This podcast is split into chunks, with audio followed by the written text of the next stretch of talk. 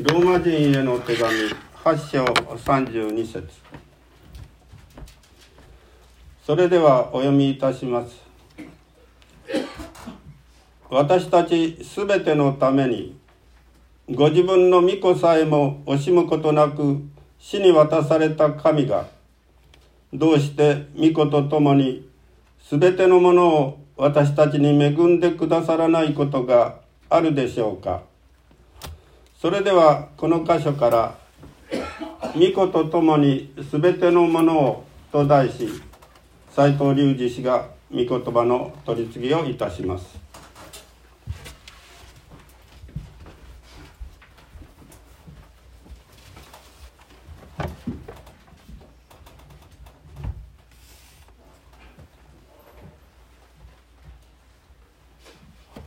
おはようございます、えー、一部の方はですね多分ちょっと先週は心を騒がせるというかですねあの LINE のグループとかのそういう内容で、えー、大変、えー、いろいろなことを考えたことあるかもしれませんがあの一切問題ないというか大丈夫ですのでご安心ください、えーまあ、分かんない人にはね何のことやらですけれども病気っていうのはやっぱりいろんな症状があるわけでそれが私たちからするとですね外傷心体の怪我とかね病気だと分かるんですけど内側の病気っていうのはですね分からない。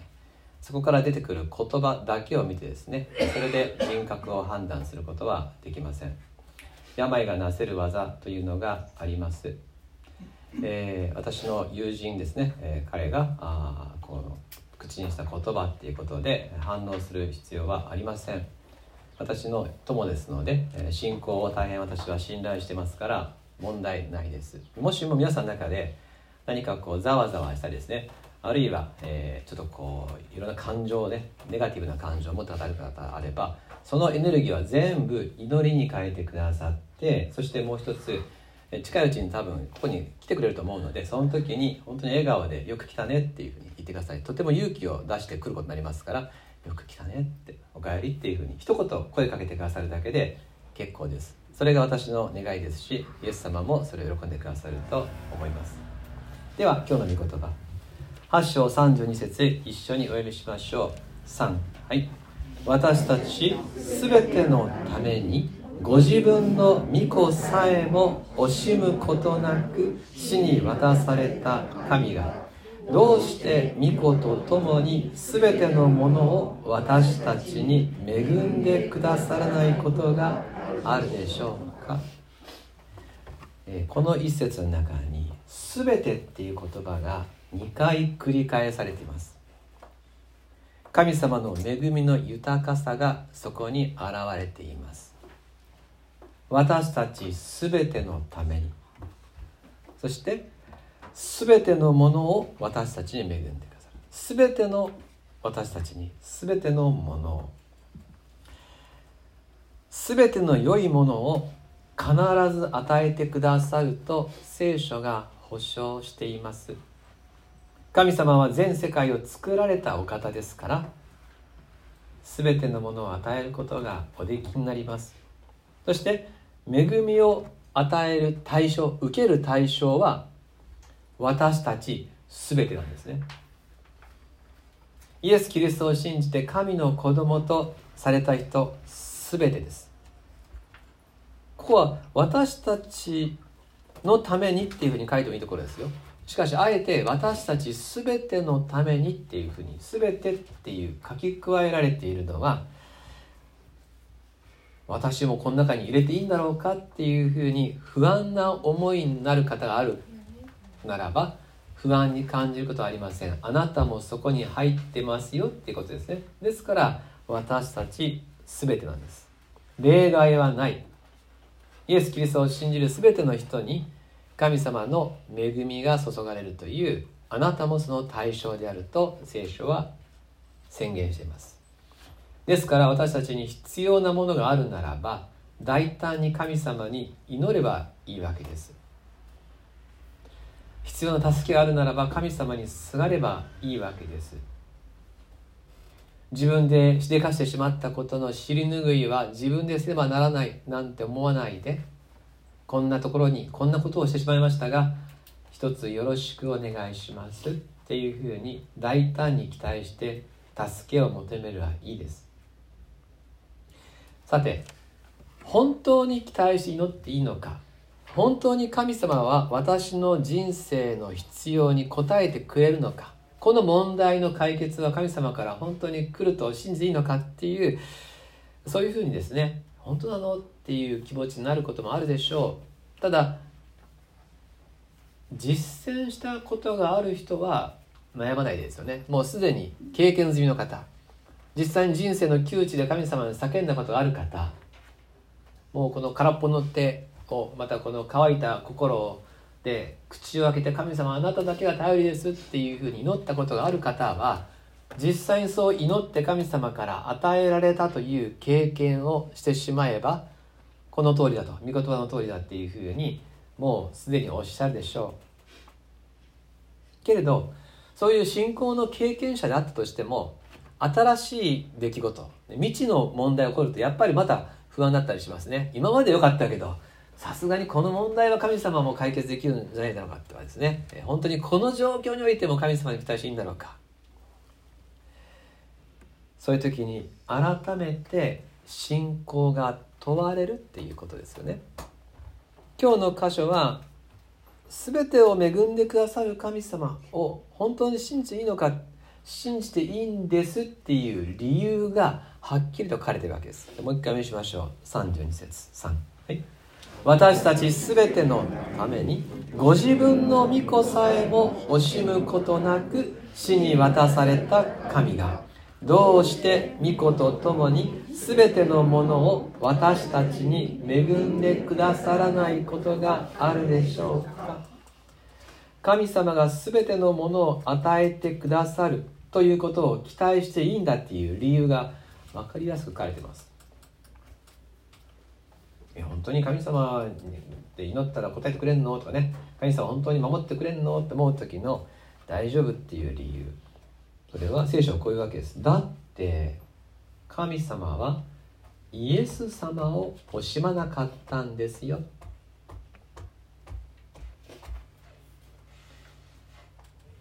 ご自分の御子さえもっていう言葉。この言葉に神様が与えてくれた愛の証拠愛の技が現れています。お子さんをお持ちの方はですね深くうなずくところですね。世界で最も大事な存在。それがご自分のお子さんでしょう？ご自分のお子さんのためならば何でも犠牲にすることができますよね。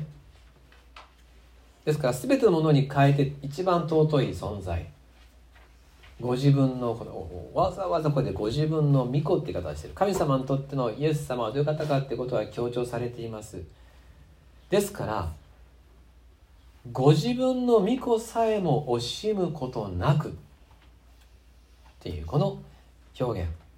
これはまさに愛の極致であるってことですね。一番の愛ですね。も全ての犠牲にするところのご自分の子供を惜しまずに与えることができる愛の証拠です。ここに神様の愛が現れています。これをしてくださった方だよ。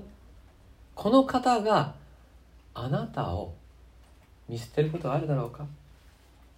しかもご自分の御子を惜しむことなくどうされたって書いてますか？死に渡されたです。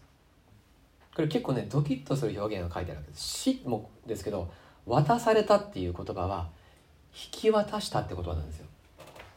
あの十字架の死刑の場に神様が引き渡した。そこに送り込んだ。皆さんの中で誰か一人でもですね自分にとって愛する人を十字架刑に引き渡すなんていうことがですねできる方はあるでしょうか？愛する人の死は自分の死と同じですよね。愛してば愛するほどもそれは私自身になります。ですから御子イエス様が十字架で死なれたということは神様ご自身が私たちのために全てを捨てた。ご自分の全部を捨てたということです。私の犯した罪全ての罪のためにイエス・キリストは死んでくださいました。クリスチャンって本当に幸福な人たちで、えー、私たちは宗教で救われているんじゃないんです。私たちは事実で救われてるんです。これがキリスト教信仰の確信ですね。何が私たちを強くするかといって私たちはだったらいいなの宗教じゃなくて実際に歴史の中で書き記された聖書という言葉があり実際に歴史上に現れたキリストの十字架の事実を土台にしてるんです。ですから歴史的事実を私たちは根拠にできるんですよ。ですから私たちは本当に幸福です。もしも神様からの守りや恵みに不安を感じる時があれば聖書と十字架に戻ればいいんです。いつでもそこに土台があります。だってイエス様が地上に現れたことを否定できないんです。十字架を否定できません。聖書とのちゃんと全てが整合してるっていうこの組み合わせを変えられないんです。イエス・キリストのことが旧約聖書に予言されて紀元前にもう書かれていることが後から実現したっていうこの順序を私たちはもう変えれないんです。ですから考古学やあ聖書学っていうですねその領域において確定していることそこに立つことができる。もっと簡単に言えば十字架を見ればいいんです。もし弱ったら十字架のイエス様イエス様は何してくださったっけ？ってことに戻ればいい。私たち全てのためにご自分の御子さえも惜しむことなく死に渡された神がどうして御子と共に全てのものを私たちに恵んでくださらないことがあるでしょうか？この最後の疑問文ですね。否定の疑問文です。恵んでくださらないことがあるでしょうか？この言い方は一番強い言い方なんですね。恵んでくださるでしょうじゃないです。恵んでくださるあるでしょうかっていう疑問の否定文は私たちからの返事を要求してるわけですよ。ありえますかって聞かれてるわけですよ。それは私たちがありえませんって答えざるを得ないことは分かってるからです。御言葉を知っている。イエス様を知っている。イエス様を信じた私たちからこの質問に対する答えは一つしかない。いや主が私たちに恵んでくださらないことはありません。そう私たちに言わせるわけですね。また「恵む」っていう言葉が使われていることもちょっとだけ心に留めておきたいと思います。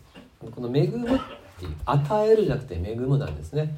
与えるじゃなくて恵むっていうのは恵むの方は、えー、無条件で与えるっていう意味がある言葉だからです。惜しげなく与える。一方的な恩寵であるっていうことを表す時に使う言葉がここでは使われています。ですから何かをした報酬じゃなくてとてつもなく気前のいい神様からの恩寵の意味ですね。教会学校であの子供たちにですね、えー、聖書の話をしてある先生がですねイエス様の話をしたわけですよ。そしたらずっとなんかこう遊んでた子がいたんですよ。話を聞いとらんなと思ったんですけどところがそのイエス様の話を聞きながら聞いてたんですよやっぱりね。ふっと言って「なんていい人なんだ」って言ったんですよ。びっくりしましたね。聞いてたんだと思ったのと「なんていい人なんだ」っていう言葉が出てきたっていうですね。本当ですよ。なんていい人なんだ。なんて優しい人なんだ。私のために死んでくれた方がある。愛する皆様。ご自分の御子を惜しまずに死に渡された方がどうして他の全てを惜しむことがあるでしょうか？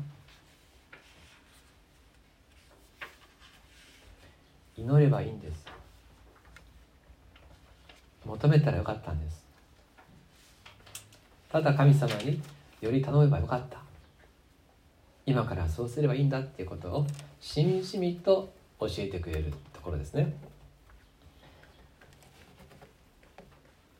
今日生産してまいりますから少しメッセージは短めに最後に心に留めておきたいことは「御子と共に全てのものを」って書いてあるんです。すでに御子を惜しまれなかったって書いてあるんですから御子が与えられてるっていうのは文脈で当然だと思うんですがさらに御子と共に全てのものをって重ねて書かれてあるんですね。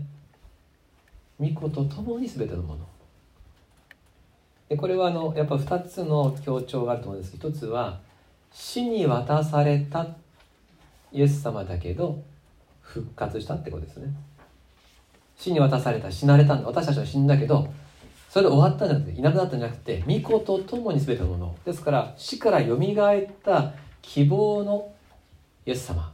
っていうことが一つともう一つは御子と共に全てのものをってことは御子こそ一番のプレゼントだってことです。イエス様こそ恵みの中心。イエス様がいてくださるっていうことが一番の恵みと。あとはおまけなんですよ。だってそうですよね。イエス様が言ってくれて明日もいてくださるんだったら全部ついていきますよね。ですから御子と共に全てのもの。全ての恵みがイエス・キリストによって始まりました。そしてこの方から来る希望は永遠に続きます。十字架にかかり復活してくださった方。昨日も今日も変わらないイエス様の愛を喜びながらイエス様が私の名によって父に求めよと言われたのでイエス・キリストの名によって大胆に祈る私たちでありましょう。最後にもう一回今日の御言葉ご一緒にお読みします。3はい。私たちすべてのためにご自分の御子さえも惜しむことなく死に渡された神がどうして御子と共に全てのものを私たちに恵んでくださらないことがあるでしょうか。今日は少し祈りの時間を持ちます。神様に改めて皆様の思い願い告白何でも祈る時間を持ちますね。そして今日の御言葉を土台にして私のために御子を惜しまなかった方が私の祈りを今聞いてくださるという中でもしかして今まではここまでは言わなかったここまでは期待していなかったこれについては自分で背負おうとしていた何でも結構ですが、えその持ってらっしゃるものを改めて主に祈る時としたいと思います。いやもうそれは普段やっておりますって方はどうぞ近くに座っている方のためにこの方に豊かな祝福あるようにっていう祝福の祈りを主の名によってなさってください。しばらく自分のために互いのために祈る時といたします。2分ほど時間を取ります。お祈りしましょう。